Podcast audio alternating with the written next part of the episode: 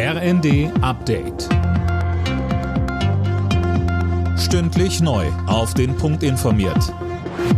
Ich bin Finn Riebesell. Guten Tag. Glatteis und Schnee haben heute zu unzähligen Unfällen geführt. Betroffen ist die komplette Südhälfte Deutschlands.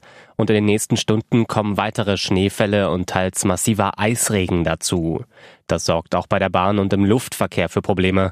Lufthansa-Sprecher Martin Leutke sagte bei Welt TV. Fahrzeuge können nicht fahren, Bahnen sind vereist, äh, Rollwege sind vereist. Da kann ein normaler Flugverkehr natürlich nicht stattfinden. Insofern haben wir den Flugplan angepasst, haben noch einen Rumpfflugplan erhalten, damit wichtige Verbindungen aufrechterhalten werden können. Aber viele andere Verbindungen sind dann leider eben gestrichen worden. Nach langen Beratungen hat Landwirtschaftsminister Özdemir eine Ernährungsstrategie vorgestellt. Das Konzept soll dafür sorgen, dass sich die Menschen gesünder ernähren. Sönke Röhling, Özdemir betont, dass es dabei nicht um Verbote geht. Naja, direkt nicht, aber grundsätzlich soll es schon weniger Zucker, Fett und Salz zum Beispiel in Fertigessen geben. Zu weniger Fleisch wird auch geraten. Dafür soll es mehr Bio- und regionale Lebensmittel geben. Und Kantinen zum Beispiel von Fabriken, Krankenhäusern oder Schulen sollen da eine Vorbildfunktion einnehmen, heißt es. Und Stichwort Schule. Alle Kinder und Jugendlichen sollen Zugang zu ausgewogenen Mahlzeiten haben, egal aus welchem Elternhaus sie kommen.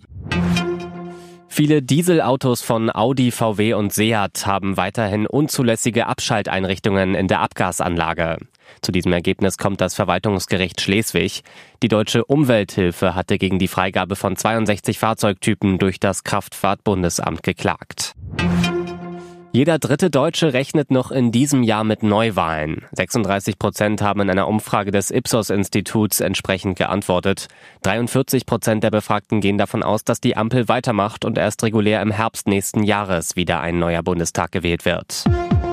Alle Nachrichten auf rnd.de